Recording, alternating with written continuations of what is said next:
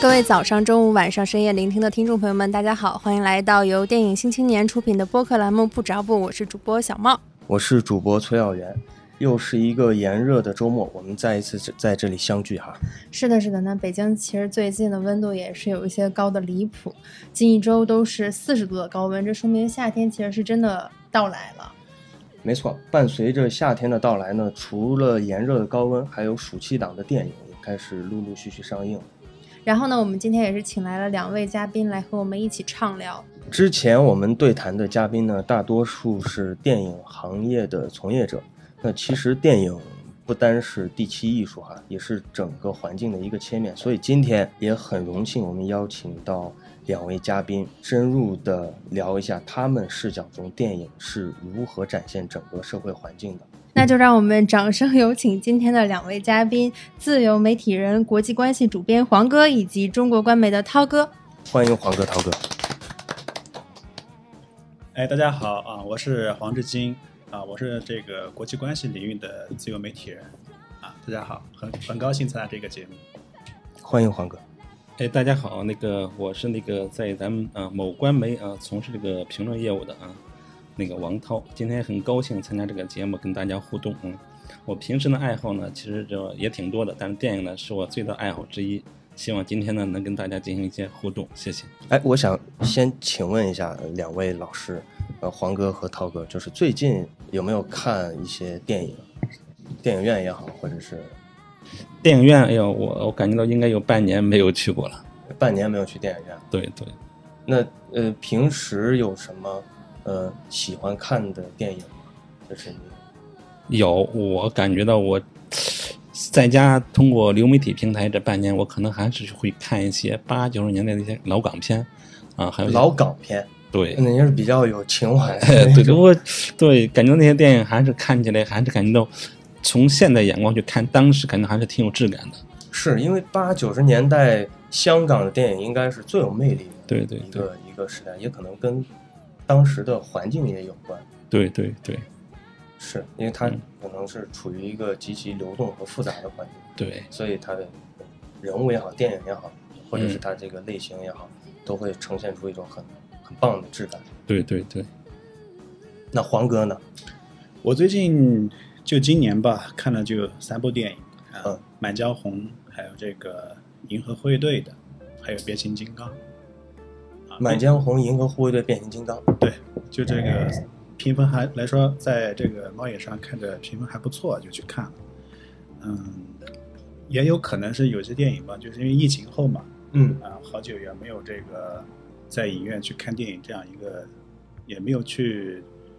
疫情期间没怎么去电影院看电影，所以说疫情放开后放开后，所以说就去看了这个《满江红》。后来这个两部影片是好莱坞的这个话题的，对对，可能每个人选这个。选择去观看一部电影的理由就很多哈，很多的涛哥是一般会因为什么原因？比如说你看到一部电影，你就说我我很想去看，我愿意去花钱，我买票去看。之前我是会根据我喜欢的演员，因为八零后的人吧，就那时候就知道吧，就之前看那个光碟长大的那一代人，所以那时候就是我们的偶像，可能现在还是很多年轻人偶像的偶像。那比如说像刘德华、成龙、周润发这种，其实我这几年就是看电影，我还是会根据我喜欢的演员去选，但是可能我喜欢的演员，可能大部分也是属于就是八零后、九零后那一代人他们的偶像。还有一种情况，我看电影也会就是去参考我周围的同事朋友，也会看豆瓣。嗯，我对自己的看电影的欣赏水平，我自己认为我是在圈里面，在我身边的人里面，我认为我比较挑刺儿那种，所以。就是就像刚才我跟您所说，我为什么我们这半年，呃，应该是没没有走进过电影院，因为现在能让我觉得打六七分的、七分以上的电影，我感觉到就至少这一两年我觉得不多，确实是给您带来的启迪思考可能没有，就是当时就是纯粹娱乐，对对，爆破的电影，对。现在就是，所以就是现在，就像刚才您的问我，现在是推动我什么去看电影院？最开始有标准，现在好像没有标准了，就是说。可能是，比如说过两天我突然特别想看了，也可能就去了，就可能会把之前我那几个理由综合到一块儿，我去判断。因为现在，哎，这电影确实是电影院的票房有时候宣传的效果确实很好，但是可能到我走进电影院之后吧，尤其一个就是喜欢电影，有喜对电影可能有一定要求标准，而不是仅仅就是沉浮在悬浮在，我就觉得它好玩娱乐。嗯，如果在标准更高一点的话，可能对电影院的要求，对电影本身制作方的要求可能会更高，所以导致我可能现在就是取决于一部看不看一部电影，可能现在难度比以前要大。是是他这样。它这个可能也跟宣发有关系，就是嗯一部电影的宣发，因为电影是不能退票的，也不能不能退货，也不能改签对。它不像你买一个商品，你觉得不好，你就可以哎，把对，它那种七十不离手退换是吧？对对，你你买了票你就要进去，你可以十分钟走，但是票不能退，所以那很大一部分程度上，它会取决于你这个一部电影这一个项目上来之后，你看海报也好看物料、看预告也好，你通过这些你去判断去不去看。但有的时候它它的预告和物料和它的片子其实是有有差别的，有距离的。对，嗯，是这样。那那像那个黄哥和涛哥有特别倾向于喜欢去看的电影类型吗？因为我们都是我们都是八零，我是我和涛哥是八零后，都是八零后，对，嗯嗯，八零后有个特点，因为我们这一代人赶上的是国家的这个经济发展比较飞跃的一个时期嘛，就嗯就是我们上学时期，高中到大学，我们所看到的这个主旋律的，就就是这个电影题材都是国家主导的，就是在我们这个国家的，就是审核电影那那那一批人审核下拍的一些电影，当然主要是中国文化像神神话类的。可能我们这一代人就是看着四大名著的电视剧、电影长大的嘛，所以说四大名著里面，比如说包括这个封神类的，肯定我们这八零后的人，包括七零后也一样吧，应该都喜欢这个啊神魔类的这这这种电影。啊，当然了，这几年因为随着这个社会经济的发展，它会多一些批判这个社会现状，或者是揭露底层人们生活的一种电影题材越来越多了。嗯，这这个我这几五六年吧，可能比较多。八九十年代有一段时间是反腐，这个打击社会黑社势力，那就有一批电影出来。那么我们这几年就多的是一些批批判现实，但是我们是做媒体的，嗯媒体的责任就是不是我们的，不是说说那么高尚啊，就是我们必经常会去一些社会国际热点话题去批判性的思考啊，去写一些东西。那么一些电影的媒体人编剧、作者，他们也会去写对，啊。然后社会矛盾的越多啊，进行这方面创作的人也越多。但是呢，因为我但是不一定喜欢看，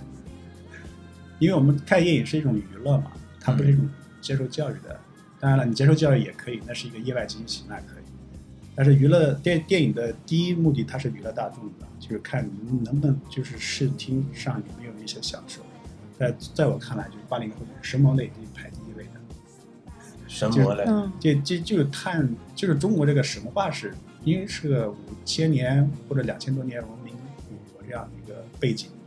我们的创作都是围绕四大名著和这个神魔类的这个展开的。其实是，你看西方都是什么？西方可以避开他们的历史，比如说那个什么《权力游戏》系列啊，或者其他的，或者恐龙啊什么的，他们是虽然没有很深的那个历史文化底蕴，但是他们是比较创新的。嗯，可以，当然我们这几年也也出现了一些架空这个历史的一些电影和电视剧，奇幻或者科幻的，啊，算是一种创新吧，也是我觉得也是学西方是吧？就是嗯有没有西方去模仿这个西这方的？您说这个其实聊的比较深啊，就是因为电影它本身就是从西方传过来，啊所以呃，反正目前我个人觉得就是呃，包括 好莱坞那些黄金时代到现在，大的方向上是在学，大的方向是在，但是这两年有一些变化，这两年有一些就像您说的，一个是一个是中国的故事。嗯。就是现在呃其实国内开展的有一个东西叫中国特色红色电影，呃，这这是当一种类型去去研究的。对这个是在应该是在其他国家都没有。对，因为我们像我们八零后喜欢看，就是能够唤醒我们如果是青春类的话，比如说这个年轻人话题的话，可能谈一谈像沈腾拍那个讲这个高中生活，九十年代八本世纪上前十年那个时候的学校生活的，可能有人看。奥运会前后的爱国类的也有人看，因为那个时候的爱国 nationalism 就是那个民民族主义是比较比较高的。就中国的这个这个世纪的前十年，民族主义的迎合民族主义的这个电影是比较像《战狼》战狼对对吧？嗯是，战狼其实因为很很很神奇，战狼那个时候突然一下票房那么高，然后我们后来就分析啊，当然这都是说后话，这可能就是您说的这个民族情节，一个是他他好像是能，呃，有那么一个硬朗的、阳刚的中国人形象出现在大荧幕上，然后他就，呃，尤其是对外也好或者怎么样，他做了一些，呃包括那个《万里归途》，嗯，嗯。对，这就是您说的，他这个东西他可能有一个上限，就嗯是过了这个上限之后，对可能。跟跟背景、时代背景也有关。就是这个吴京演那个《战狼》，应该是是中美关系刚好介于那个是特朗普上台，一七年对，就是那个刚好那个节点，刚好就是美国对中国政策对转变了，所以那时候嗯老百姓可能有需要找一个出口去释放，对对，刚好《战狼》就应运而生。但是再后来，然后其实大家已经适应中美关系这个状况了。对啊，再加上这个东西，它这个对它的疫情也好，再加上。它《战狼二》后来它是不是有后来对其他就类似的东西吧？它宣传的目的、宣传的手法几乎是一致的，所以老百姓也引起视觉疲劳。嗯啊，所以再加上心里的最终对中美关系心理的适应，所以可能就这个电影可能后来市场就没有那么好。是是，哎，我想对我顺顺带问一句，就是涛哥话，就是嗯，就是您说这个适应中美关系，它可能对于老百姓来说，它是生活上，嗯，或者是比如我看新闻，或者是呃，对，就我想问一下，您二位是对于目前的这种关系是呃什么样的一种感受？好讲，二零一七年，我们的这个中美关系出现变化是二零一七年特朗普上台，他是一个保守派总统，而且是一个商人啊，非常务实的一个商人吧，而且也七十五岁了，七十大概也就那个岁数，也年龄挺大的。他上来做的第一件事就是和中国贸易战，然后后期的科技战，到现在拜登上来之后呢，延续这个基本的一个全面博弈的一个姿态。他为什么要博弈呢？那为什么要和中国对抗？就是因为中国从二十从这个二十年前加入世界贸易组织之后，大量的这个中美贸易的这个贸贸易赤字吧，美国觉得这个贸易赤字太大，然后再加上我们这边就刚才说了嘛，民族主义啊各方面，美国也感受到了一些中国崛起的一些挑战性。嗯，二零一七年是个转折，然后二零去年也也特朗普那个拜登上台的第二年也是另外一个转折，就是他转向全面竞争。这个在未来十年、二十年可能都不，就是大国对抗这种趋势是不会变的。嗯，我我所感受到的这个对电影的影响就是文化层面嘛，因为特朗普执政的时候，当时的两国是纯粹的贸易对抗，嗯去贸易。二零一七年、一八年是贸易，他就想赚钱关税，啊，关税的问题。但是二零一八年变了，为什么他要连任？连任竞选是什么意思呢？他要和民主党去竞选总统，他连任，他的团队转向了这个文化领域，学生就留学生都开始针对了。就是二零一八年、一九年美国大选前，共和党的共和党的策略就是排外，就是呃排华。怎么排呢？就是你的文化产品，呃，你的学生，包括你的投资，啊，你的包括你包当然了，包括你的这个共产党员啊，就是各各个方面就是意识形态层面的，他会去排斥。所以说，我们的留学生这几年的待遇不是就是境遇吧，在美国不是特别好，再加上后来因为又爆发了疫情，中美之间人民间缺少一些交流，就导致这个全面的这个互信吧是整体下滑的一个趋势。当然了，因为这个刚才说了嘛，是文化意识形态战争。那个美国的标签，它最大的工具就是什么？就是好莱坞嘛。对，它的电影宣传的就是 individualism，就是那个个人价值。对啊，个人拯救整个 英雄，是英雄式的，对，可以宣传美国的这个自由民主的这种价值观，那肯定要受到一些限制的。嗯那其实这是双向的嘛，就是我们的电影《战狼》系列在美国，包括这个叫什么金湖，长津长津津湖湖，你你让美国人看，他觉得这是一个抗美的一个反美的电影。是所以说，双方这个再加上一些政治互信的一个环境影响不好，然后就导致这个我们的对好莱坞也会有一些排斥。但是民间，我觉得他再怎么排斥，官方是一套，民间是一套，对该看还是要看本，身还是它质量还是娱不错乐属性但是我们的电影走不出去，啊，这是是这是因为我们的文化这个属性太强了。嗯，我觉得就是，但是但是好莱坞我们国民还是该看还是看的。我觉得难点是在我们这边，我们的电影是怎么把质量提上去。啊，这几年我觉得有一个电影比较好，大家这是我个人的，就是那个哪吒那个，啊，魔童对讲魔童讲是动画的，对他那个，我不是说它的内容或者什么，它制作上我觉得算是一个突破吧。是啊，自那个以前那个《大闹天宫》以来，就那个电影，再往上倒的话，就到那个《大闹天宫》系列。呃呃，您说的是很早之前，很早之前那上上上海上美上美，对对啊，那个是一个里程碑的了。我对觉得就从那个电影到我们家哪吒这个，算是一个接上的吧，我们都有这。个是中国就是 IP 的发掘或者对是开发利用。因为最初最初的时候，就是刚才说的，可能就是《西游记》，拿着《西游记》开发。我也对这个哪吒这个电影印象特别深，就是当时感觉到这个电影好玩，里面就是台词也好，最终关键这个电影还有深度，啊是吧？最后是说我命由我不由天，嗯，就看完之后就是好像是真是很有道理。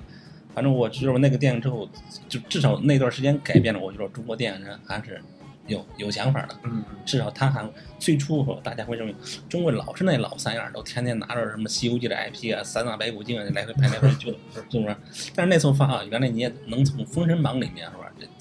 找一些 IP 出来。后来不是有什么姜子牙一系列是吧？申公豹，对当然好像是后来好像申公豹好像姜子牙还是哪一部好像我就看了，感觉到效果都一般了。哦，就这个东西其实是另一种，就是就是咱们创新 IP 可以，包括这个什么《白蛇传》，第一部都挺好看，是吧？那个什么白蛇什么缘起，啊第二部一看，我天呐，里面什么又是什么，就是那种现代风，又是什么那个就是这个什么那个叫做朋克风，朋克对，看完之后就是特别乱啊，就可能是那个导演，可能我的他的想法，我我感觉他是想有想可能是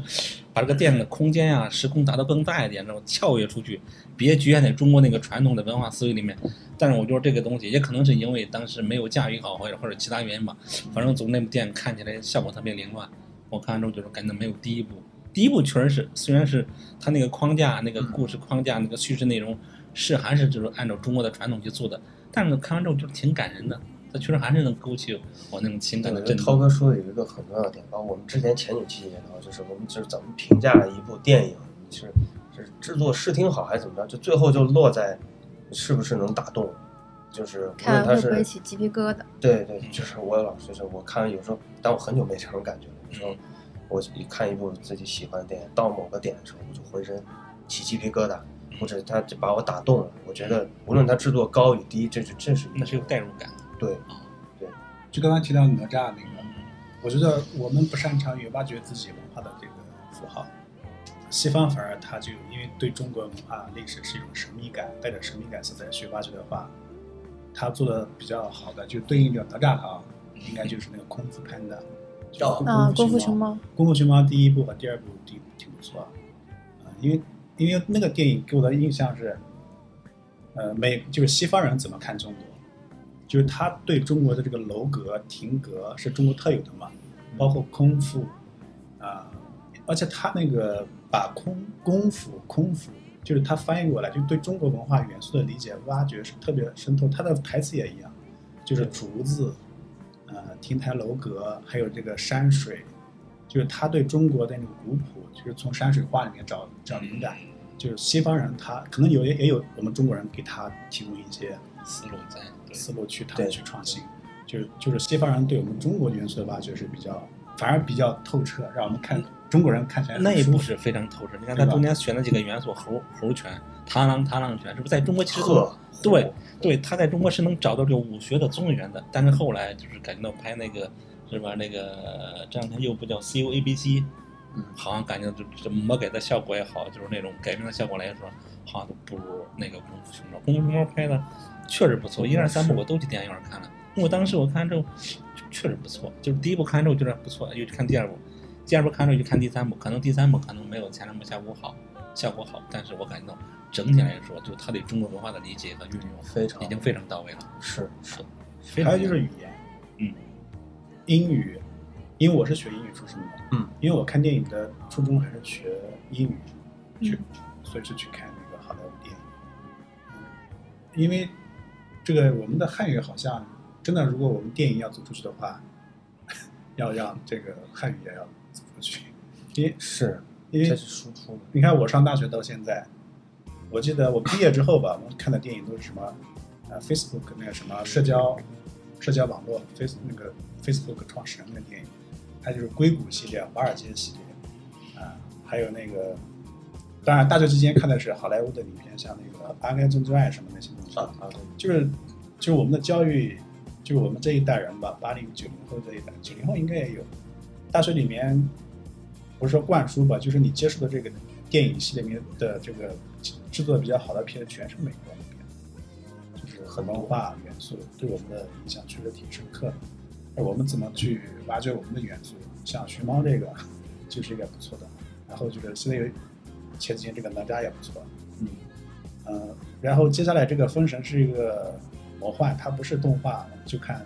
到时候看怎么样。我也是想去看这个这这个《封神》这个系列，看看封神也是制作了很久，好几年了，到今年终于要上映了。但是因为那个这几年确实是比较，包括我，我有自己写东西，呃，写一些题材，然后我也是在想，我就是我经常会思考一个问题啊，呃，因为就是什就是如果怎么着算是一个东方的电影，就是你比如说可能《功夫熊猫》，如果你一看它，你能感受到，比如说东方的那个、那个、那个感受在里面，但是那是西方人拍的，嗯，然后，呃，但是可能在，比如说在亚洲，嗯，这种东方美感的电影更多，比如说日本可能会有一些，他们他们对于自己的文化或者是艺术，他们是非常保护的。嗯，对，他们电影甚至像黑泽明，他们还能影响到好莱坞的很多导演。对，对，这是很好莱坞。是很，这真的很很厉害，啊就是他，呃他反，他是反过去反向影响。对你包括他电影里面很多那种色彩的对比的运用，呃，我觉得可能对张艺谋影响特别大。张艺谋那个英雄，哎呀，那个电影就当年那时候小看不懂，后来我看了三遍四遍，那包括音乐那个那个那个色彩对比。后来我听说就在国外很多就是他们那种就是试试你电影啊，啊试你这个电视机这个色彩的效果，或者试你音响效果的话，都会拿英雄这个碟子放进去，就是中间有一段时间。拿英雄的碟子放进去之后，来看这个画面，你看这画面怎么样？就那种感觉，就，但是当时确实没感觉出来，后来真是那个电影太好了，啊，那个场面也大，手笔也大，力也高。当时反倒觉得那时候看的时候，觉得啊最后的结果弄了半天秦始皇，知道吗？啊，是有当时的感觉，好像这个电影是在捧秦始皇，说秦始皇统一统一六国，是为了停止战争。当时很多人其实不接受，包括我也不太理解啊。你你弄了半天，你征服六国，烧杀你不叫烧杀抢掠啊，到处就是就是起这个兵革，啊，穷兵黩武。原来你是为了和平，当时不太理解。嗯现在想想，呃，我还是有点认同这个观点的。有一个转变。对一个转变。其实那个电影现就是后来啊，我上大学之后，慢慢慢慢觉得那电影非常有深度。我刚才因为我看那个电影的时候，大概是零二年，那会儿还没上大学呢，所以那会儿对那部电影的理解，我刚才说，我可能跟周边人一样，人云亦云啊，就是那电影瞎拍啊，怎么秦始皇就是一暴君，怎么能说他是为了和平呢？只是后来我理解了，其实就是什么，你统一中国就是一个统一王朝，你必须统一了，你才能达到这样人人心安定，才能是踏踏实实搞农业生产，搞发展。是，反正这个，呃，呃，当然我那个可能还小，但我记得，当我后来我是我就是入行之后，开始工作之后，经常会有对这部片子的争论吧，嗯嗯嗯。就是论点，像包括像您说的那些，就是这个这个其实跟这就是跟跟当下可能很多事情也是有联系，看你怎么去想这个事儿。这个我也想到，就您举的这个例子，我也想到《大话西游》这个电影，《大话西游》真的很啊，这一代人很喜欢，我也很喜欢。《大话西游大话西游》这电影刚出来的时候，我在上初中，嗯跟您也一样。但是当时出来的时候，呃，其实当时的反响没有那么高。看不下去。他们认为当时《大话西游》出来的时候是把唐僧给，因为我的同伴、我的同学都说把唐僧给塑造成一个唠唠叨叨的一个人和尚，啊、孙悟空也挺丑的。当然了，那个时候不懂什么是爱情，对吧？但是也知道是什么东西，但是没有那么深刻。《大话西游》演出来之后，因为我们当时的那一代人的记忆或者是认识已经刻到什么了，就是《西游记》那个八六版《西游记》那个印象上面，包括我们的小人书啊这个方面，对吧？所以说他那个是个突破创新，但是当时我没有接受。但是这个电影为什么现在火了呢？因为这一代人长大，他成熟了，他的这个审美也，就是那个价值观方面也已经更新了，不像小时候那么单纯。所以说他这个电影又火起来了，对吧？他如果现在上映的话，肯定票房应该不错。但当时为什么没有好好评没那么高呢？就是因为一是社会，因为当时那个那个拍这个电影的时候的，我不知道导演是谁啊，张郑什么伟什么伟？张刘镇伟，刘正，但是那个演员包括这个周星驰啊，都是他受港香港那个文化影响比较多一点，包里面的唐僧不是也是香港人演的嘛，对吧？所以说他就是价值观层面是肯定和当时的同期电影是不太一样，嗯，所以我们长大之后能够领悟到那种价值了，所以说那个电影反而现在好评就不错了。它是一个时代，你要跟着时代背景走。那个电影当时我是觉得它可能太超前了，整体那个构架、那个世界观太超前了，包括故事，再加上那个电影它是把《西游记》里面一个故事摘出来，然后再改编放大，嗯，有点类似于就是去年今年年初一个动咱们国内那个上又是上映搞那个《中国奇谭》，嗯，呃，第一部里面那个小猪什么小曹操上猪山，对，你看他就不是以《西游记》那个四个唐僧师徒为主角，他是以一个妖怪的视角，呃视角去看这个问题，所以就很新鲜，是是不是？咱们之前看的《西游记》是不是永远是师徒四四个人是主角，然后其他妖怪都是配角，呃，甚至没有名没有姓。但是这个就是这个这个《中国奇谭》里面，我看第一部我就被深深吸引了，好看。看了小猪妖，但是呢，又有很多觉得我也挺像的，有会有这种感觉。对他还有代入感，对，但是小猪妖其实就是每个人，所有的普普通通的打工人，对对对，呃，再再回到中心那个电影，就是《大话西游》来说，就是我也就是那个电影，当时可能思思维太超前，创新太超前，所以导致那个电影就是当时曲高和寡，我只能那样讲。啊，可能后来就是随着大大众教育提升啊，九十年代时候，可能那时候就是你们可能还小，甚至还没有出生，就那时候中国能读高中的人就很少，读大学人更少，所以那个审美上不去啊。嗯，后来就是，当然一方面周星驰来北大做演讲啊，他把那个电影重新就是带火了；另一方面来说，就也是最让是大众这个审美整体提上去了，所以大家会重新看那部电影的时候，那感觉就不一样了嗯，啊，我是这样理解的。您您觉得现在，嗯，就是当下的大众审美是，就是是一种什么样的，呃，或者是说是和之前有什么区别？我觉得现在是两极分化。两极分化。对，我就是冯小刚说过一句话，就大概是前两年疫情前嘛，就是很多人就说中国现在很多烂电影，冯小刚是这样说的，说中国有这么多烂电影，首先是因为中国有什么嗯啊我听过低俗的观众，嗯因为你们观众这么低俗，所以我们为了迎合你们观众，就很多投资方啊，这包括这咱说的这个制片人也好，包括那写剧本也好，他们只能写一些粗制滥造的，就是迎合你们，因为有市场啊，嗯我要写一些什么高大上的，不赔钱。对，那我没市场，我没票房，我肯定是以什么市场为导向。所以冯小刚的意思就是说，所以是因为你们就是观众审美水平太低，所以导致我们只能做一些我们电影电影整个电影这个质量整体只能往下面走。嗯当然另一方面来说，我就是还有一个原因就是我刚才说两极化，另一个原因就是其实有一部分人是电影审美水平是相当高的，极高。极高。他甚至可能就国内电影，他当然也看，他会选择性的看，比如说一年有一百部国产片，他可能就会选两部片去看。嗯呃，另另外呢，他会在世界上搜罗，比如中东的电影、呃印度的电影、韩国的电影、日本的电影，然后拉美的电影，甚至还有非洲的电影、欧洲电影。欧欧洲电影，我记得前两年有一部叫什么《陌生的来客》，叫什么？陌生的嗯西班牙的电影啊，那部电影都惊到我了，我都没想到这不是，这 一看，当然了，之前可能是我对那个国家那个电影市场不太了解吧嗯，看完之后我看了两遍三遍，我都觉得太赞了，对，就是这样的。包括我自己，我平时看韩国电影、看日本电影、看印度电影，都会多于看中国电影，远远多于看中国电影。就是印度电影，可能我我看的这里面尤其多。当然，在这个什么，在误杀之前，大概一七年之前，我都看了很多很多，就是各种类型的印度电影，就反正就从东边找呗，哪个评分高就看，呃，不论什么题材我都会去看。所以再回到刚才那个话，所以我现在就是中国电影可能就是两极分化，审美上。观众观众选片的，对，是对对对，是挺所以有时候就是要么你片片子就是极高，质量极高，你可能赢的就是上面那一部分。但是他们是群体，其实没不不大不，大不大嗯对，它就像一个枣核，啊两头尖，嗯，对对对，中间那 种，对，嗯您这个嗯，还有点橄榄啊，对对对，很准确。行，我我我大概就是谈这些这个话题。嗯呃，这也也我反正我我也听过好多，就是说，嗯，那导演啊，他们，就他很认真去准备一部片子，就跟炒菜一样。今天不是就是我我不准备做快餐了，我准备好好炒一盘菜，嗯，但没人没人喜欢吃，然后反倒是就是汉堡卖的多，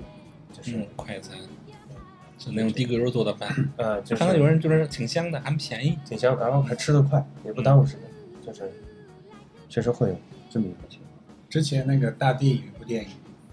哦哦哦，对，那个孔子，呃，这个电影是一个，呃，就是传播宣传中国传统文化，嗯。因为制片方老板他就是有这个情怀，他就制作一个大制作了这部电影，但结果出来票房不是特别好。五千多万吧，因为当时大背景是撞上《阿凡达》了，《阿凡达》第一部啊，第一历史上第一部 3D 电影和孔子撞在一块儿了。嗯，当时孔子的电影就是我借了黄老师的话说，呃，就是这部电影当时还请王菲唱的主题曲，王菲复出唱的第一首主题曲就是给孔子唱的。请的导演是刘梅，刘梅是当时导演的什么《汉武大帝》啊，类似这样的，就是那个大导演。资深大佬，对，当时还投资了一点五个亿吧，结果票房最后很惨淡。其实这个电影在上映之前，让中国国内这些搞传统文化这些北大、清华这帮的教授都看过，都非常呃拍案叫绝，说很好，因为它里面不但它，其实你整体看完之后，可能大家听到这个名字会觉得很单调、很乏味。孔子是他是圣人，正因为圣人，他跟老百姓、普通老百姓之间的距离应该是很远的。但是，一旦你看完之后，你再发现它里面其实很多故事，就是什么孔子和男子的故事，是吧？有点像那种、啊，就是那种男女间的故事，对，还有一些战争的故事。其实它不单调，不乏味。但尽管如此，那部电影还是最火我看着遇上阿凡达了。再加上可能很多人因为这个片名就选择了放弃，结果导致那部电影是挺失败的，最后票房是挺失败的。整体艺术价值是有的。是，那对他，他对，就包括您说这个，就是这其实牵扯到一个宣发策略的，嗯影，片宣发策略的事儿，就是对对对，你比如说像《阿凡达》这种，嗯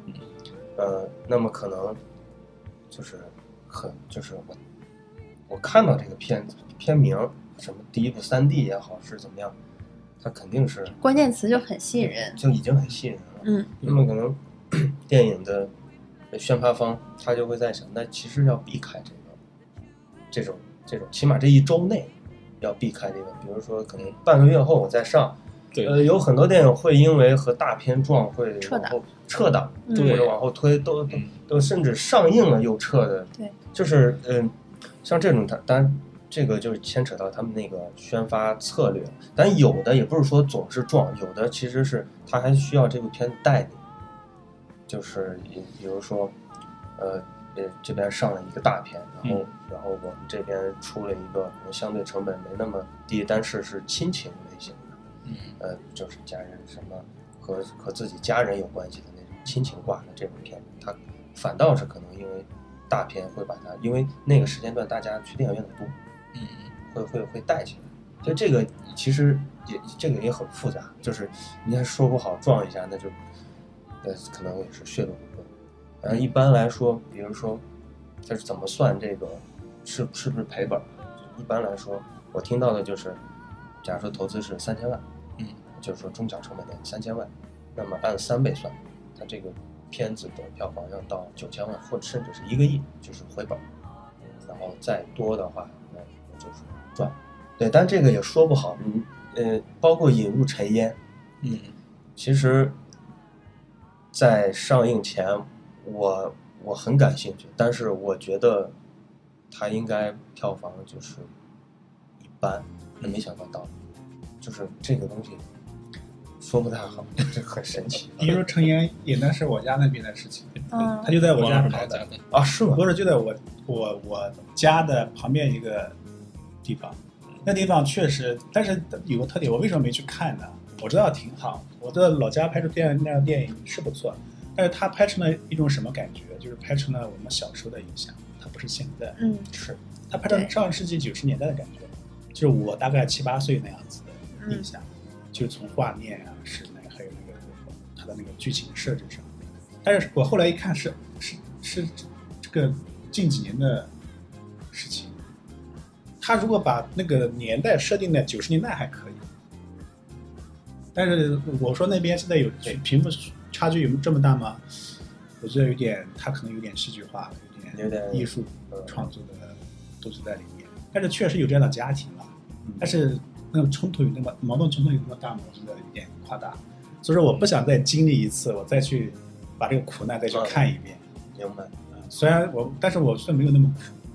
嗯，其实个别就如果啊如果说弱势群体某个地方有一个人是弱势群体，一个家庭里面这种情况应该是有，但是它肯定不能代表一个县一个镇。对，哎，对我觉得如果是电影弱势，它最终是表达是一个地方就这个样子，这个电影肯定是有点误导啊，那个我浏览了一下，因为我还因为我在家我家，包括在我家县城取景了嘛，所以说我挺感兴趣的。我就觉得我浏览了一遍，给我感觉是这上是九十年代的感觉，不是我们这个，就是它的这个时代背景可能有点错位了。但是他是，但他想揭露的那个东西可能是值得肯定的，但是他艺术化创作的话，有点有的时候有点突兀。这个我们现在的时代背景不太相符。他的主角放在，就是呃，现在导演还把主角放在农民身上，其实不多了。不多了，对对对，这真的是一种勇敢的尝试。对就是这个电影拍完之后，一可能你有可能你连龙标都拿不到，第二你拿到龙标了，有可能电影院不会让你再排片儿。对，这个对牵扯到这个对排片儿，对对对对，但是没想到他都一步一步走下来，真的很成功。要不是最最终下架，他的票房或者过亿也没有问题。后来是五千多万吧，过亿了，过亿了记得？是过亿。过亿了。对，那段时间票房都特别快。就它是一种苦难类的，就是比较苦的电影。有些人可能就喜欢看这种。这个我小时候是经历过这种，就那个大西北的生我反而就不太想去再去看一遍，因为我知道是怎么回事。嗯嗯，是是，呃，我刚才您提到我说要看什什么类的电影，除了神魔呀、这个科幻呀这种，我是意识到，我感觉到吧，就是中国拍的这个爱情类的、亲情类的，我反而很少去看。啊，啊，也反而很少。其实这个是很大一波受众观众。对，对我知道。你如果是爱情类的，看那个人那个演员是谁，除非那演员是我喜欢的人，我去看。啊、我看好莱坞就是美国的片子，他们是有爱情类的，但是他们的爱情的电影都是那种很不错的，就是能够能够启发人那种。比如说美国的那个美国的这种爱情类的电影，好像在大陆上映的不是。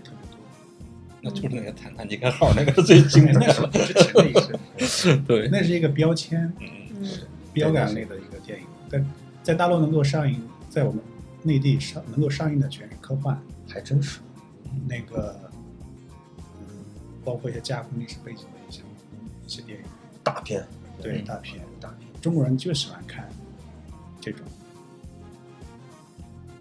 这个可能跟他们引进的时候，电影公司去美国引进电影的时候，他们应该也是筛选过的，哪个电影类是中国市场。对，因为有些爱情片，我可能觉得吧，这个东西，包括有些剧情片，文艺片，它可能会真的可能那里面可能意识形态输出更，可能对中国造成影响会更大。所以，与其这样，我自己觉得他可能干脆会引进一些科幻大片儿。可能这个东西吧，是它是崇尚英雄，其实任何国家都会崇尚英雄。就像咱们现在这个国家也在也在就是前两天不是那个杭州有个小哥跳桥救人，特别表彰。因为其实任何国家你崇尚英雄，你才能诞生英雄，这个东西我觉得没有错。但是科幻大片儿它的它的，因为它是悬浮的东西，对对，它对社会影响，我觉得社会现实的影响或者影射不会那么大。嗯，但是你要拍就引进一些美国的一些爱情什么，包括一些呃，还有一些美国那些类似那种叫什么叫都市片、都市电都影片，是啊，对不对？你一看他们的生活啊，早早上十点上班，下午四点下班了，晚上谈天说爱，一看，我天哪，我我们中国人难道哎人家这生活我们就是生存，那就完蛋了 啊！我是这样理解的，可能也有这个原因。时代变了。美国的都市片最受欢迎是上世纪九十年代，嗯因为当时是中国改革开放，呃，改革开放初期，大陆就中国人的这个生活水平啊，包括城市城镇人口的生活水平还没有实现那种中产高产，就是就是上层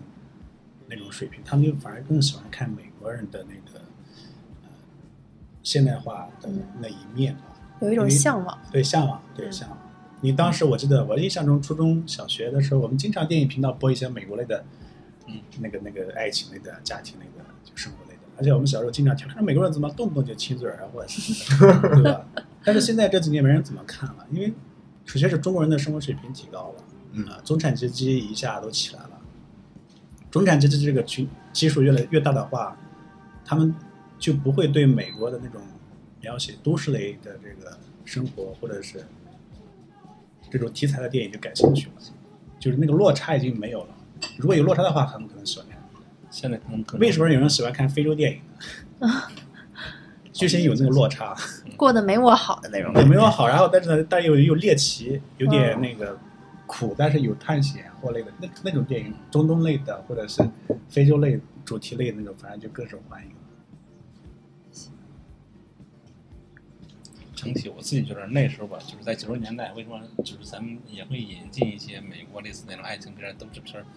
我个人感觉，可能那时候咱中国还是能正视的，咱们和他的差距，嗯，正视中中美之间的差距。我们承认我们确实刚改革开放啊，我们刚起步，刚吃饱肚子，你们确实是就高高在上，你们的发达水平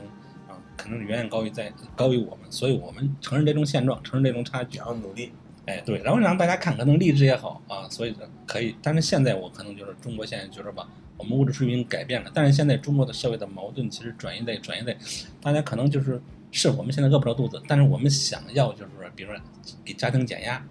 嗯，给自己减压，可能我们还要就是实现阶层的跃升，打破天花板。但在这个方面，可能大家现在需求转成就是从吃饱饭、吃好饭到现在我有更高的，就像那个马斯洛那个什么五大需求理论，我们现在需要像什么个人社交，是吧？嗯个人精神价值实现这个层级跃升的话，所以就是中国现在这个矛盾是这个矛盾。但这个矛盾情况下，就像我刚才说的，可能有些人会对比，啊，你看法国这个修改这个这个这个这个什么劳动法，每周上一一天上六小时，英国也要实行四一周好像是休三天，对，所以中国人现在会会会比这个东西啊，为什么 啊？对，所以我就说可能这个也是一个我自己觉得也可能是导致就这两年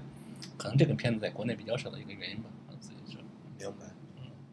它确实和社会时代背景大有关系。美国的电影最好的时候是什么时候？应该就是九十年代吧。嗯因为九十年代是克林顿时期，嗯克林顿执政的时候是美国财富急剧增长的一个年代。那时候的美国人是非常自信，美国们经常讲美国梦。九零年，苏联解体，美国成为第一超强大国，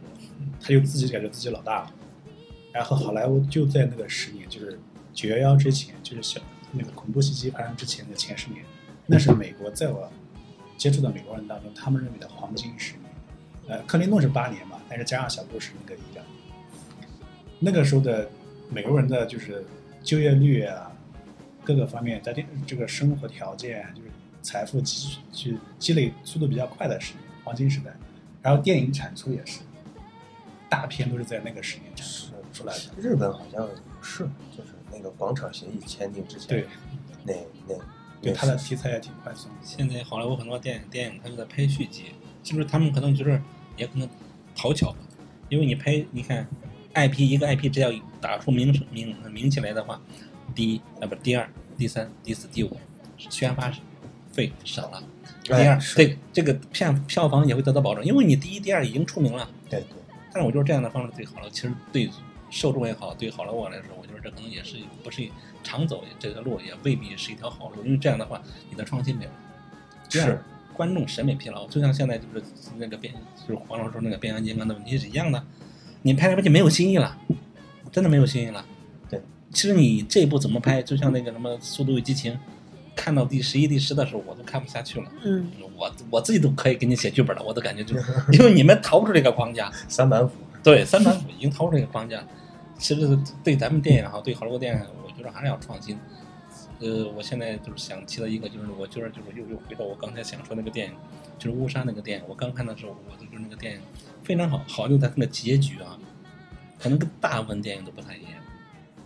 国内正常电影啊，包括港台也好啊，包括欧美也好，他电影可能最像第一部误杀的时候，那个父亲保护女儿，是吧？你误杀了别人，正常来说你要接受法律的审判。我看那个电影之后，我都我非常震撼。我这我记得我是大概十二点多，凌晨十二点多看完的，因为时间比较长，一百六七十分钟嘛。看完之后，我当时真的是我觉得太震撼了，因为他的结局就是出乎所料了，他没有被司法审判。对，我觉得这种，反正我是学文学的啊，我觉得这种东西用文学上叫陌生化的处理方式，就他不用没有走寻常路，这个电影的风格就是不一样。当然后来有第二部，第二部他也照常没有接受审判。是因为对，就像您说的，他那个结局，他可能是在情理之中、意料之外，对对对，对这个是其实是最最最厉害的。呃，其实印度电影里面，我就是那个那个误杀里面，我觉得他的那个经典之处在于，虽然他没有接受，接就那家人没有接受法律的审判，但在第一部里面，他们一家人是接受心理的煎熬、焦虑、不安，其实心里是得到审判。你看他家那个两个小女孩，还有他那个母亲，只要看到警察人、警察的人来来查这个案子，都吃不着饭，吃饭吃不香，觉睡不着。所以我觉得可能这个东西被有些人忽略掉的地儿。我觉得中国电影就是不一定非要照搬照搬的电影。我记得很多年前蒋雯丽跟那个梁梁家辉演了部电影叫什么《刮痧》，对，这个我也没有。没看过啊？那个电影当时这个电影是在美国上映之后，因为它反映的就是还有台湾有一部叫也是拍是在美国当地取的材，呃应该是也是一个那个那个那个那个演员叫啥我忘了，反正总之吧，我拿刮痧说，他反映的就是夫妻两个是中国人，然后在美国定居了，然后小孩呢就就感冒了，他这个这这一对夫妻的应该是男方的父亲呢，就拿中国那个刮痧跟小孩刮痧一刮，结果小孩背后呢就红一坨子是吧，紫一坨子的，后来呢就被别人告发说你虐待小孩儿。在西方国家，如果小孩受虐待的话，那么黄老师肯定很清楚，当地的相关部门是可以把孩子从家里给拿走，人家帮你带养的，人家觉得你父母虐待小孩了，嗯，结果就开始漫长的一个就是司法过程，最后才证明啊，原来这是一种中国的文化，啊，这个切口还是这，非常好啊这这个电影到现在啊，在国内咱们就是，当然这两年国家重视这个文化宣传嘛，嗯我我们是做外宣的，就是当当然说我就说嘛，其实这个电影就对我们来说就是一个非常好的一个一个教材。在国外来说，在美国就从那个事儿也才知道啊，原来中国东方的文化这么神奇，刮痧能治感冒，不用吃药啊。对，呃所以就是他们也会勾起你，包括现在后来。为什么你看到那个奥运会那个那个那个游泳运动员、各种运动员，他们是这样的拔罐、刮痧？嗯，啊，对，对，其实跟那部电影有关的。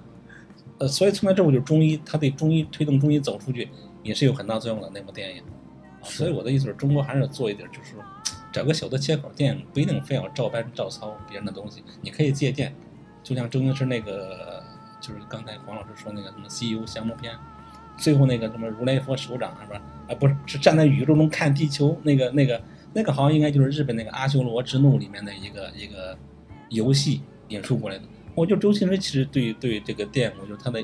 就是运用啊，他的借鉴还是非常成功的。可能呢他借，但他又他又借的特别巧妙，他不会为了借而借，而是借的同时，他结合咱们比如说香港的文化、香港的背景，后来当然他在大陆发展，他也会结合咱内地的背景去拍。是他其实用的是那个内核，或者说他他翻译的好，嗯，他翻译的，就是你把外外国诗歌翻译，就是莎士比亚十四行诗，你怎么翻译成中国文言文？他翻译的好，就是对，我觉得就是有些时候可以，就内地导演嘛，我觉得其实有不错的，但是我觉得不要陷入一个瓶颈里面，就是就是中国的 IP 这么多，是不是？咱中国 IP 太多了，那《山海经》里面多少东西？就刚才说黄老师呢，其实对我们八零后甚至九零后来说，有一些魔幻情节，是不是？你可以拍《山海经》里面多少东西，够你拍了。因为这东西其实是新，当然可能就是至于后来你拍完之后，宣发过程怎么样，其实还是话，你只要有第一个吃螃蟹的人，你才能进入。你永远就是我创一个新题材，我设设计一个新领域，我会不会成功啊？那你永远不可能成功，因为你在咱用那话叫食人牙慧，你在吃别人嚼过东西的话，你自己吃着没有味，啊，老百姓可能也不爱看，时间长了你自己把自己路给堵死了，那个范伟前段时间有一个好的电视剧叫什么季节？漫长的季节对，他那时候如果是个长电影的话，他那个我觉得挺好的，有嗯点韩，不是说模仿韩国吧，就是挖掘这个中国，它有时代背景，还有就是这个人性上的一些东西，是可以的，可以有的。其实中国啊对电视剧这几年有不错的，类似就是你就把那个当成一个长的电影，嗯四五个小时的电影看就行了。对，其实它也没有很长，它就十几集嘛。对，是的，是的。对嗯，真正的好电影是能够看两三遍的。像其实其实前几年经常去电影，比如说一四一五一六，经常去电影院看电影。但是看完之后能看能够去看第二次的，就是再看第二遍的，在网上看的其实很少。但是有些电影电影院看了之后，你还想看，在电脑上再看去，或者是还想再去看第二遍，有吗？有吗？陶哥？有有会看会看，有些会在流媒体平台看第二遍会有，但是少，只是这年越来越少了。因为我印象中好电影好像就前年会更多一点，就是刚那个加入世贸组织那几年，那时候零八亚运会那几年，可能好的电影会更多一点。对，我就说那年那年有一个叫《可可西里》的电影，啊，可可西可可西陆陆川的川拍的，对对，我觉得那个电影就是现在放到其他国家也可以，因为动物保护嘛，嗯这是全人类共同的情感的东西，这这是世界通用语言。嗯还有一个就是手机，就是当时那个、范冰冰是不是张国立，还有那个葛葛优对，他那个对那个电影我觉得是有娱乐，但是它有启发意义啊。台词手机就是手雷，说的多好啊！一晚上一下班先删短信，怕我媳妇查我手机。其实这个东西就放到现在还不过时，是不是手机到现在还是手雷。其实人现在拿你手机一丢，整个人都崩溃了，因为里面所有东西太多了。它不是说不像过去丢个手机就是一通讯工具，现在是银行卡、个人的购物记录、什么东西，那边行程记录全在里面了。对是，啊，这但所有的信息都汇总在一个对对对对。对其实每个时代都都有，我我就说嘛，就是像那个当时那个手机，它那个点儿都选的比较好。当然那时候手机可能是刚好进中国，就刚好从那个最开始从那个白领以上的人有的时候，刚好零二年大概那时候手机慢慢开始进入学生啊，就是农村的群体，像那个底层就是底下四五线城市的老百姓啊，普通老百姓下镇的时候，所以那时候他那个电影是取在那个点儿。然后我觉得当时效果特别好，那个片子从口碑到票房应该都不错。是，嗯那时候提醒我，他这个选点选的还是对，我也想说，我感觉近几年好像看不到这种就是选在当下这种点很巧的电影。对是对是不是变太快了？就是对，一是快，第二是现在，因为现在就像刚才说的，你要找个点儿，这是你的原创，你的原创你可能两种结果，一种就是失败，一种就是成功。对，嗯是，而且原创往往比较累，对对对对你对要你要做的功夫要比对对对大到好几倍。对，你像这剧本创作，你得用多长时间去创作？对创作来回改，导演你得改，最后改，导演来回让你再重新二改三改的，最后再给它转化成咱们电影场景，可能这个东西就没有说像刚才说有些东西改改编的来的，改编可能就相对会容易很多。对，包括选择一个题材的时候，比如说那个，呃，可能这个写这个东西到他拍出来，过了三四五年了，都有可能。那他出来的时候就未必还是像之前那么受欢迎，所以只能稳一些，选一些，比如对你说那个误杀那那对那种对对对。那那种比较稳。对，就是，其实我我个人对电影拍得慢，我倒非常认同。因为现在电影大家知道，三个月都工业化时代嘛，三个月、两个月都能搞定一部电影。其实当然还是话，这都是为了节约成本考虑。这慢工反倒能出细活，但是现在可能这个时代已经不允许了，没有必要了。但是我觉得吧，有时候也看情况也有必要，因为现在有些电影吧，就是你看的过程中你会发现很多咱说的 bug 也好，从那个背景啊，包括包括有些我刚才说的那个台词台词还好一点，台词还整体就是尤尤其那个背景啊，那个那个画面，嗯嗯，还有那个桌上摆放那个，尤其拍那个古装片儿，有些东西都非常不考究。比如说这个东西明明是明朝才有的东西，结果拍到一个唐朝的电影，它里面就出现了，就像就像哎，对，就像玉米，比如说是明朝时候才从拉美传过来的，结果你拍宋朝电影里面就有玉米了，这合适吗？你们拍的时候能不能讲究？咱说能不能别把观众当傻子？是不是这道理？我的意思，有些东西啊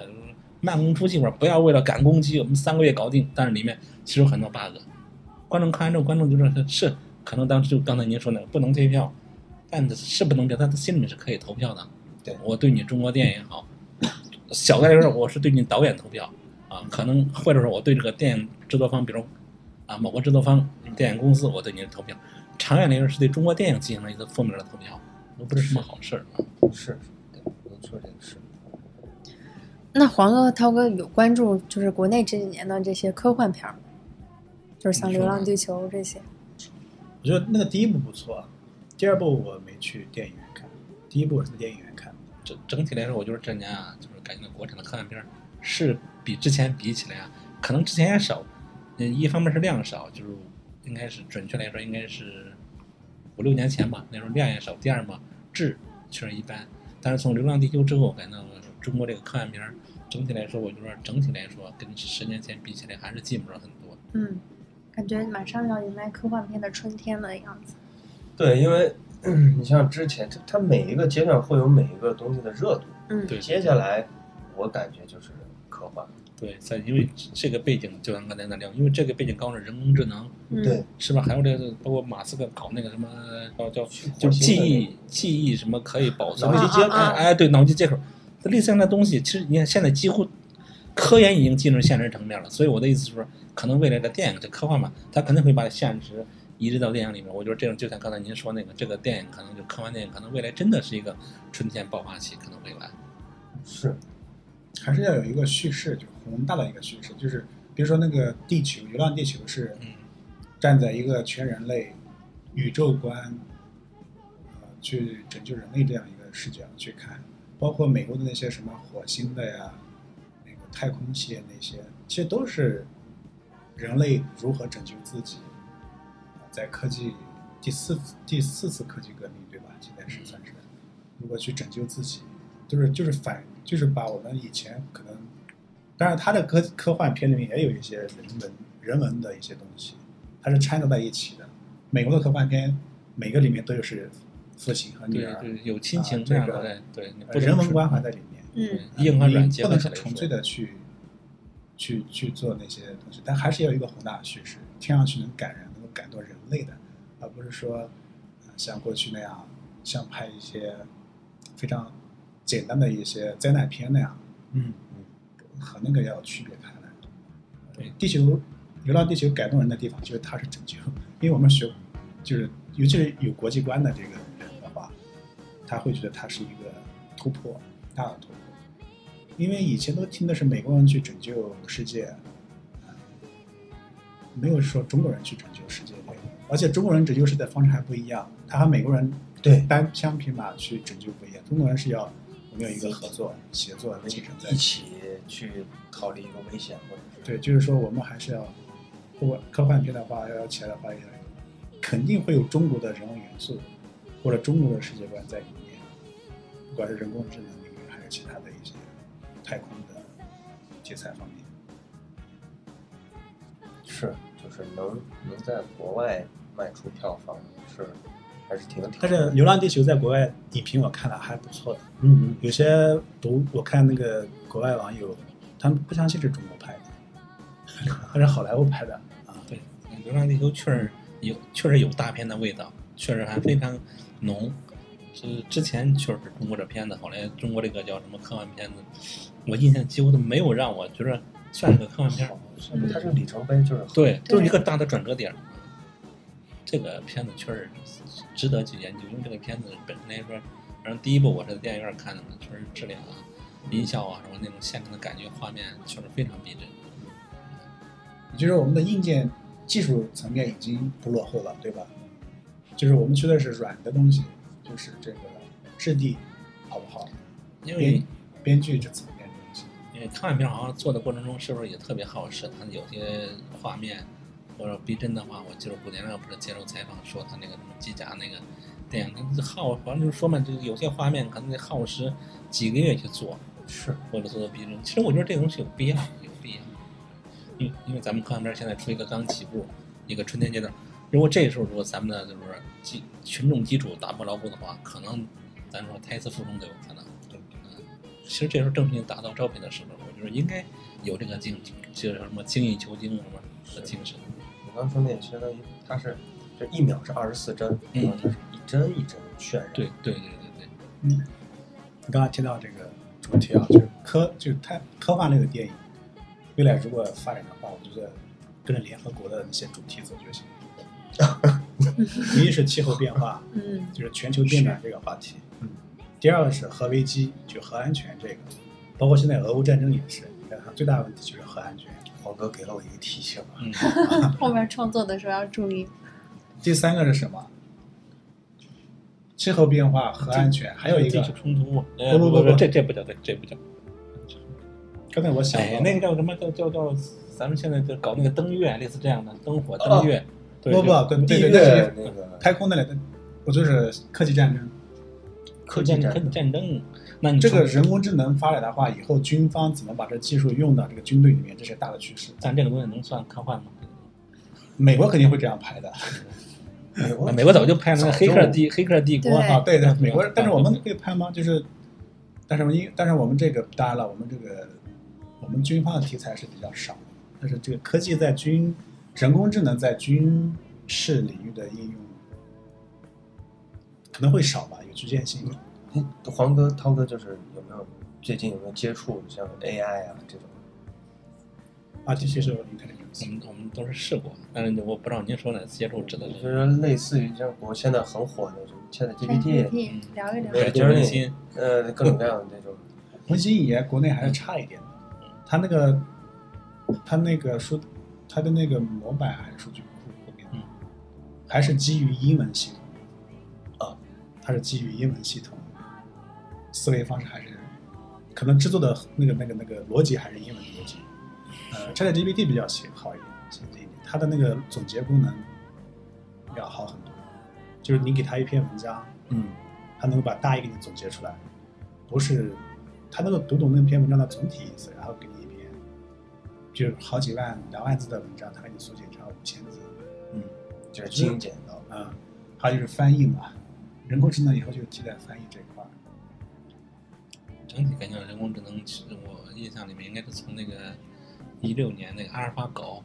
嗯啊，就是机器人，就是那一次把那围棋世界围棋馆那个是围棋吧象棋对赢完之后，对，从那之后感到那个人工智能就是人家说那个再也不是人工智障了，过去所有人工智能都动不动就智障了。啊，从那之后感到，尤其今年这个 Chat GPT，真的让人耳目一新。你真的不得不佩服，就是这个东西它科技进步真的是日新月异。呃，反正这个 Chat GPT 我也是让别人帮我试过、测试过，对，确实是它智能程度，就是它那个灵活度、聪明程度远远高于就是可能咱们的心理底线。嗯，Open Open AI 那个创始人就 ChatGPT 创始人，嗯之前和马斯克一起工作，那叫叫奥特曼，嗯，奥特曼就叫奥特曼。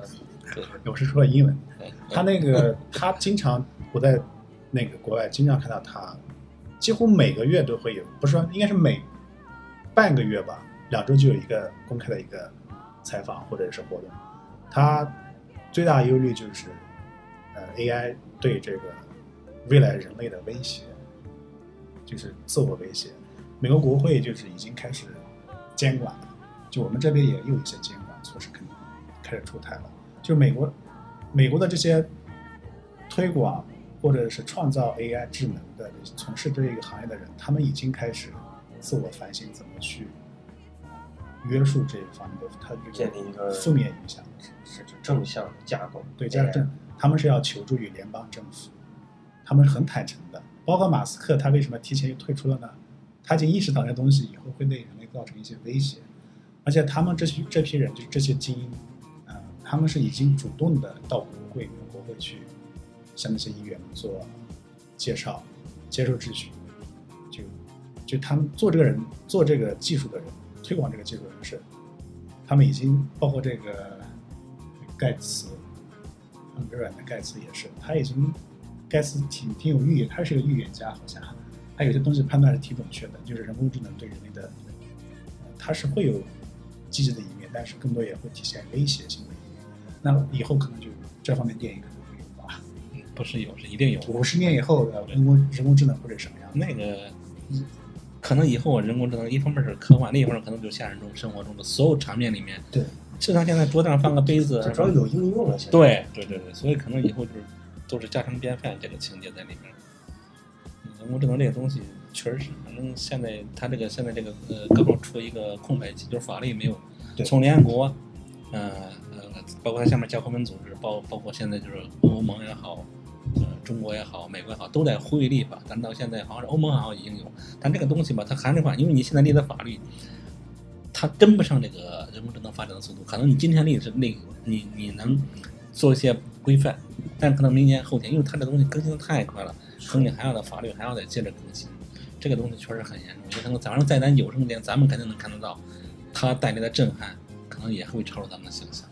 是，所以所以那个黄哥、涛哥都觉得人工智能其实是一件很大的事儿，很难的事，肯定它有机遇，但是有还有很多未知的东西。呃，为什么《流浪地球》能够拍出来呢？就是因为人类，就是我们对这个天体物理学有基本的研究嘛，知道这个万有引力，就是我们人类已经获知这个万有引力定律啊，包括这个天体运动的一些基本规律，才会去拍这个电影，因为它不能违背基本的科学嘛。但是它也有一些创新，就是这个地球真的能够像像那样去能够把这个引力拉开嘛，这去拯救人类嘛，对吧？它是基于科学的一种探索和创新。嗯，那这个人工智能也一样啊，人工智能领域有很多未知的东西，就是那你怎么去预测这个未知，在基于这个未知的基础上去拍的电影，你拍出来还不能被人笑话，违背常识，对吧？对，在电影可能会有一些逻辑之外的事件，就是想象的。但是我觉得还是多拍气候变化吧。气候变化这个，但是气候变化真的，这东西好像这东西很乏味，很乏味。就是我们平时提起来很乏味的，就我们做媒体、做记者的，其实政客那些政治家，他们掌握权力和资本之后呢，他们考虑的第一个问题，他们如果真正的关心人类社会的发展的话，第一个问题就是气候变化。美国它这么大的国家，现在和中国能够谈的就是气候变化，Number One，其他都不怎么没有可谈议题了。我们中美之间，就是哦，气候变化可以谈，因为它是关系到整个人类的一个东西，而且影受气候变化影响大的国家，恰好就是不发达国家或者发展中国家。所以说，这个这个话题应该是我们中国还没有排过这个话题，美国是有的，美国有很多，美国有很多就因为气候变化影响导致海平面上升啊，或者是呃，因为哥斯拉系列是核的问题嘛，嗯核心它是核湾核核核一体。它美国拍过一些因为气候变化导致这个变异啊物种的一些，这个这里应该是有不少。星际穿越其实它也它那个底子也是气候变化引起的，他们想要去探索别的星球。啊对对对对，这种片子对中国确实没有。中国没有拍过核安全的这个，嗯，因为这个核控这个话题也是属于军军控军事安全的一个是下属的一个科目，所以说它也是有一些限制的。国外拍的那个什么核泄漏的，日本肯定会拍了吧？它核泄漏了已经，对吧？那奥特曼，那就算了。他他，我觉得肯定有良心的日本导演肯定会拍，比如说拍一个日，因为这个河水泄漏，这个导致鱼变异啊什么的，那我觉得有可能。但是它这还是延续以前的思路，对吧？以前已经有过的一些这方灾难片的思路。韩国更猛。丧尸这些韩国拍那些，哦对，韩国丧尸是模仿西美国西方那些，对吧？不，他那个丧尸跟咱们的西方还不太一样。嗯，还有感情的是？嗯，那那不是这样说，就是我感觉到韩国好像韩国更善于把他们国家发生那种现实的东西拍成电影，并且那个速度极快。对，在亚洲来说啊，就是包括南北朝鲜、南北韩之间之间的问题，他们也会改编。我记得就前两年我还给你推荐那个，那个就是有有一年是那个特朗普去朝鲜了，朝鲜了嘛？对，就是韩国很快就把特朗普，还有那个文在寅，还有那个那个韩国总统，就是还有谁？金正恩得把他三个人给聚一块儿拍了部电影。后来不是说金正恩还被抓了嘛？反正就他们的电影还真的是挺大大胆的。这个和环境有关系。首先，你韩国允许拍这样的政治敏感类的话题，这是一个；还有一个是和国家大权有关系。嗯。这我不是说歧视韩日啊，就韩国人拍电影、拍电视剧，它是一个非常 local，就是非常，他的他能在一个局部的一个环境下拍出一个非常精彩的电影。嗯，对，我记得我上大学期间看的，我们宿舍的人他看看的韩剧，那个韩剧就是在一个教室里面拍的，就在一个学校里面拍的，他不出那个学校，或者就是在最多就在父母家，嗯。他没有其他的 background，就是没有我们中国人拍电影肯定是宏大的背景是跟到处各种环境的切换，就是日韩拍电影，这就是一个一个教室里面就可以拍一部剧，它是由由一个好的切角往外，对他只要把那个主题或者想要表达的那个思想传达出来就可以了。对，所以这个可能和我们这个国民的这个思维也有关系。他们就是，包括日本人也一样，就是因为他们地小地方太小了，导致他们想怎么去外面，就是想居安思危的去考虑自己这个国家的命运。比如说哪一天，比如说日本被淹没了呀，或者是或者什么的，对吧？他们就会拍这样的电影，去思考自己的未来，啊，就就就有国家属性嘛。但是我觉得我们的有一部电视剧，那个叫什么《庆余年》那个，嗯它那个其实也是气候变化和安全，啊，对是吧他的那个背景，但他是电视剧形式拍的。嗯。这这个创作的人，他算是一个 有，他不知道什么时候写的啊，他是一几几年写的我不知道，他至少能写出来这样话题的，那算是他这个应该紧跟时事呃，对时事的它这个其实好，我记得他的那个原著应该是穿越小说，嗯。但是他因为现在不是不让上这种穿越类的嘛，所以他就有一个呃，在影视化的时候加了一个这样的一个背景，哦就是进入到了这个因为气候进入到了冰封时代，然后开始去是因为气候变化还是核爆？呃，我哦，应该是气候变化。对我记得它是冰封了沉睡了多少年，大冰期，嗯，其实还是要创新，一个是环境要自由，二是要创新，对吧，桃子？去年都属于爽剧了啊，很爽，看起来。是我觉得只有一步一步来嘛，每个剧有一个小突破。对，它会有一个就是，去老百姓就是要看爽剧的过程。对对对对，其实我觉得电影吧，就是说，一就是说，纯粹就是刚才说的，咱走爽剧路线。你真让就像周星驰当年推出很多电影，他就是纯粹爽，对，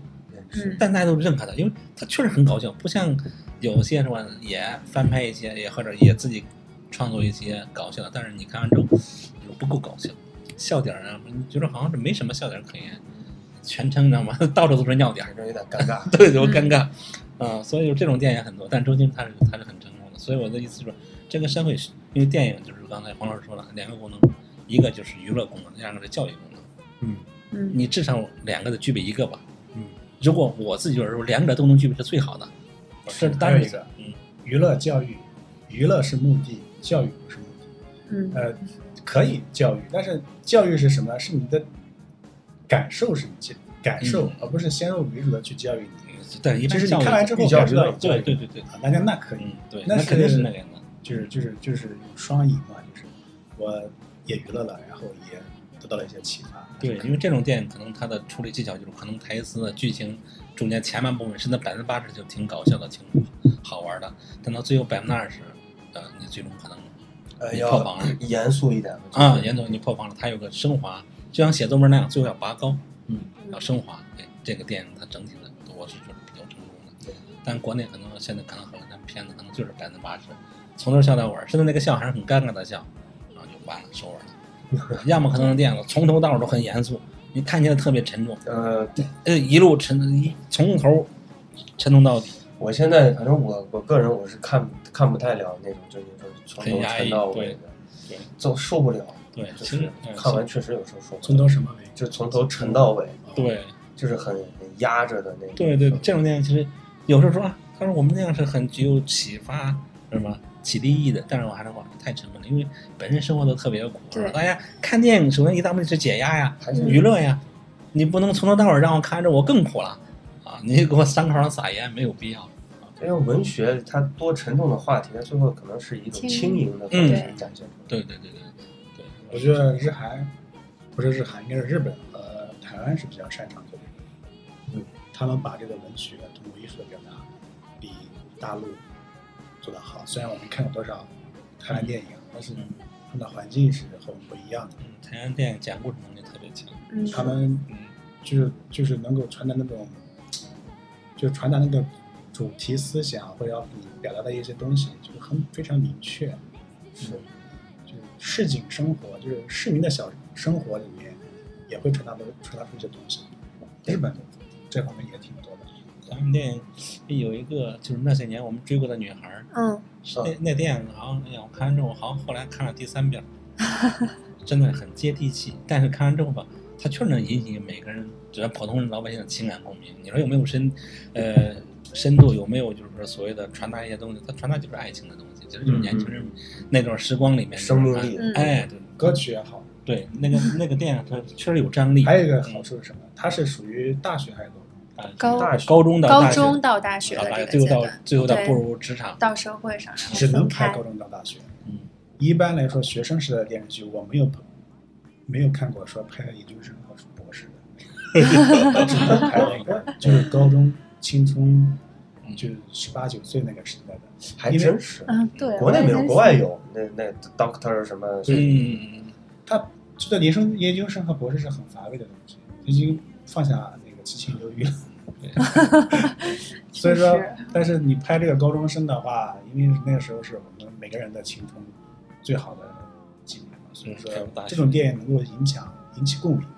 包括刚才我提到那个沈腾，不是拍了那叫什么电影？那个自己学生时代那个前几年，夏洛特烦恼。对《夏洛特烦恼》嗯那就是啊，我看校服就挺亲切的，那校服就是我们的校服啊。就是我们那时候校服。所以说你要有情感上有共鸣，然后娱乐性质，对，像这种电影最后你再，去，他没有教育人吧，对吧？他就是一个嗯回回首，然后去情怀一个追溯而已。对，类似这样的电影，我都觉得都算是谈实话，虽然达不到我刚才说的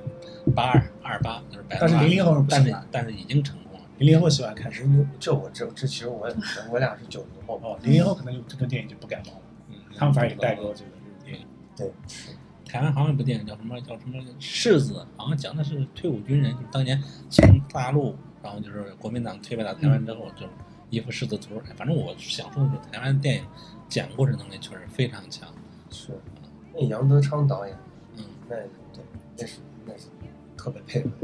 对对对，但是我觉得神中国还就是神魔类见长，除了主题这个，除了这个我党就是我们国家的那些题材的电影以外，受欢迎的就只能是神魔类的，对吧？像《封神》这个系列，哪吒那个系列，中国这个，其他还有其实也能拍电影，好像就像刚才那个我不是要《大话，西游》不也是西游吗？还有前年那个讲那个小孩被拐卖那个亲爱的，嗯，其实都也能，只是我还是那话，仔仔细看你就是要不要去挖这些东西，要不要去去做这些东，西。神魔人文那个属于其实社会上那丢孩子、亲爱的，就是就是到处那家庭组织那个什么那个丢小孩的父母全国的找小孩啊，好多动但画演那个叫什么？是不能太多啊事故就没有说太多。我的意思是，它应该有，对，没有有太多。有了吗？不呃，是，因为这种电影呢从 可能从头到尾就是，他就像那个亲爱的，他就抓住这个，他就把一个社会现象拎出来做大。啊，但是另一种我更可能我更推崇的是那种就是可能前半部分前大部分比较轻松娱乐的，但是最后他拔高一下，这可能会更更让大家能接受，因为这个不是特别痛苦。像亲爱的从从头都在丢丢小孩儿，对，夫妻俩然后因为小孩儿然后不不丢了，然后天天吵架，天天吵架。后来看到有一个群，然后大家都在找小孩儿，所以就跟着坐一大巴车，全国各地找小孩儿了。所以这个剧情嘛，从头到尾它它就是上面有一层雾霾啊，它笼笼罩着，给人感觉吧还有点悲，嗯，并且悲剧色彩有点过浓了啊。那个现实主义题材。对，它是属于纯纯，包括我不是药神，嗯也是一部好电影，但是它的调子跟刚才那个亲爱的是一样的调子，它从头到尾好像就是笼罩着那种阴霾，所以给人感觉，我就反正我看的时候，我也觉得那是一部好电影，但是就是太压抑了，嗯，对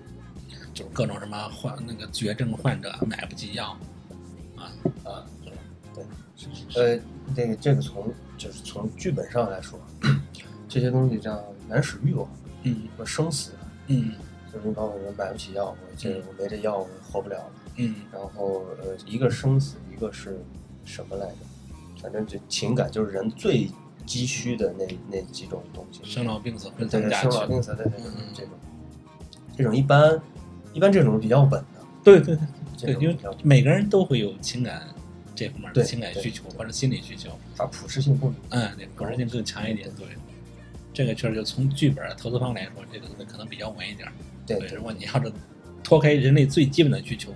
去做创作的话，有可能就是可能面临票房不太佳。那那那种那可能就是比如说像像黄哥说的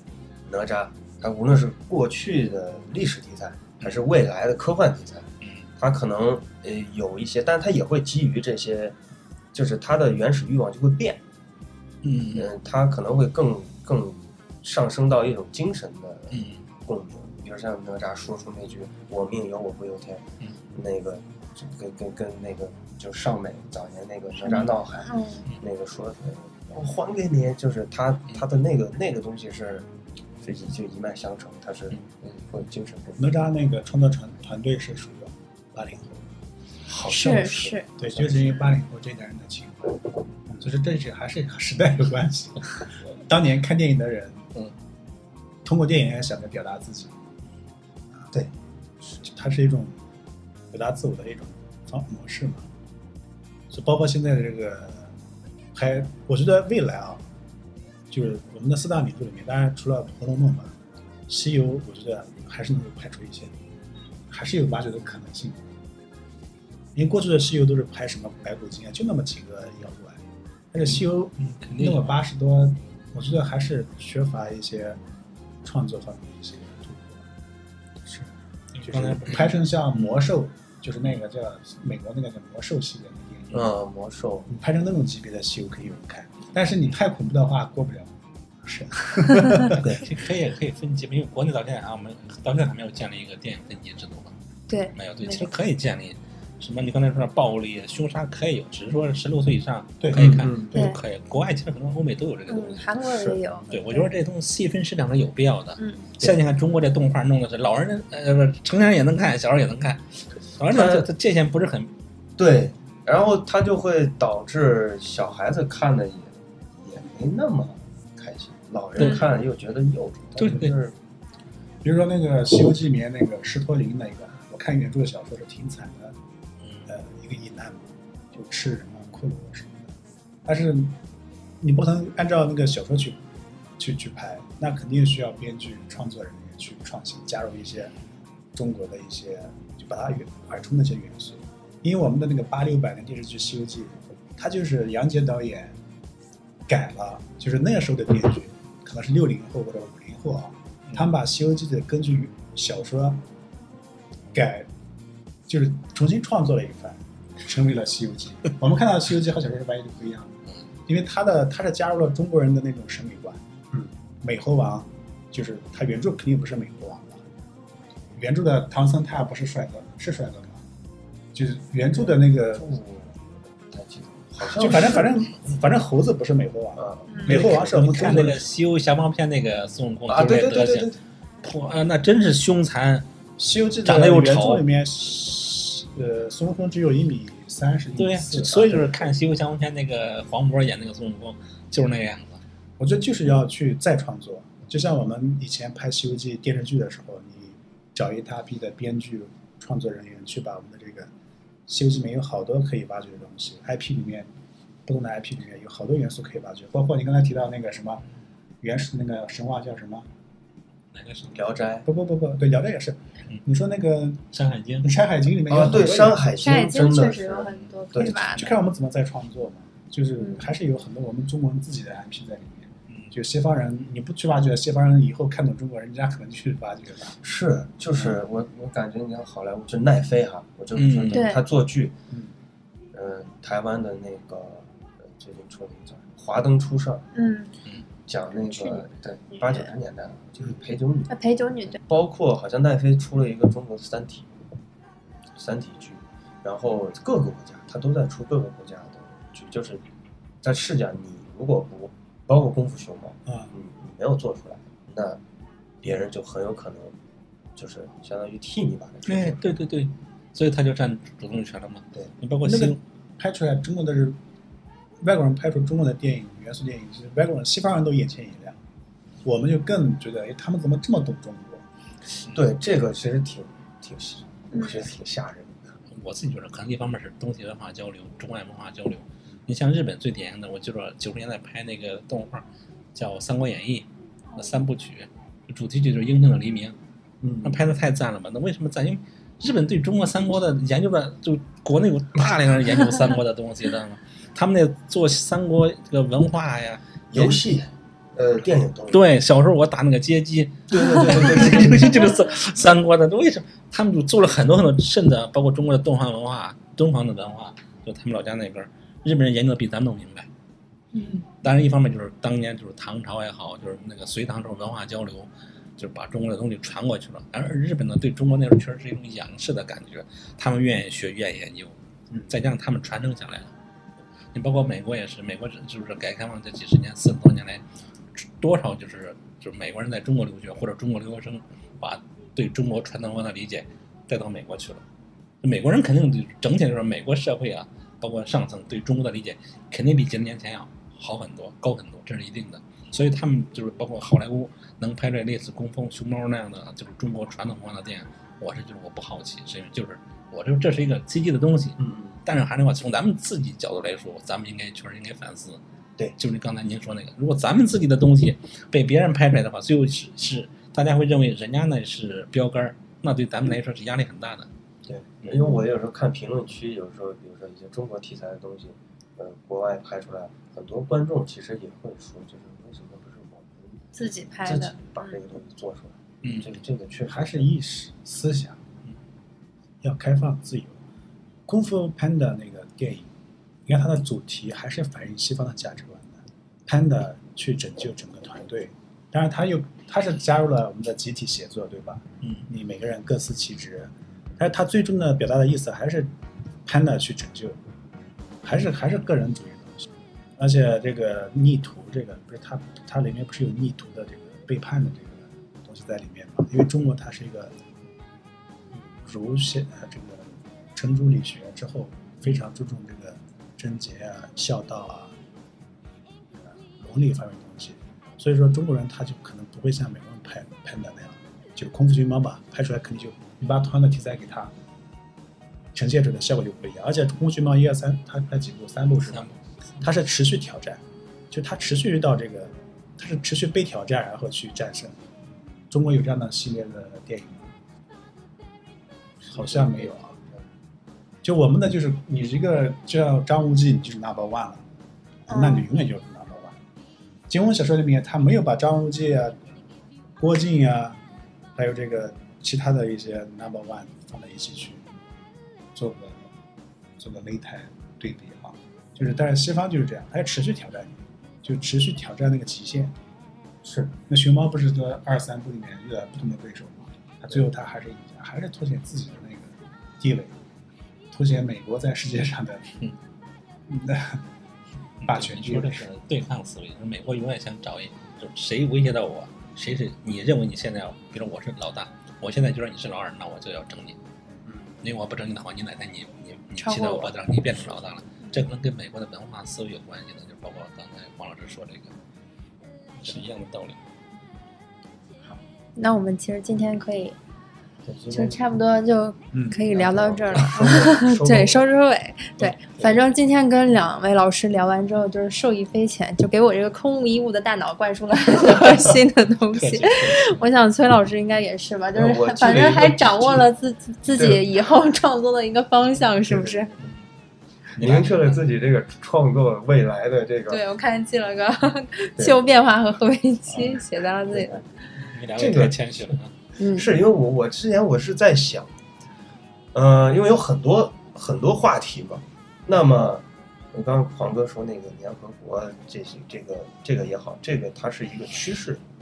所以这个它在未来它可能几年内它都是一个趋势，所以这个东西对我来说是这是挺、嗯。挺重要的很荣幸，很荣幸，很荣幸，很荣幸。好，我们也很荣幸给您俩二位学了很多专业的 领域的东因为西。你俩代表的是这个新生代嗯，对呃，代表不了，我觉得 代表不了。呃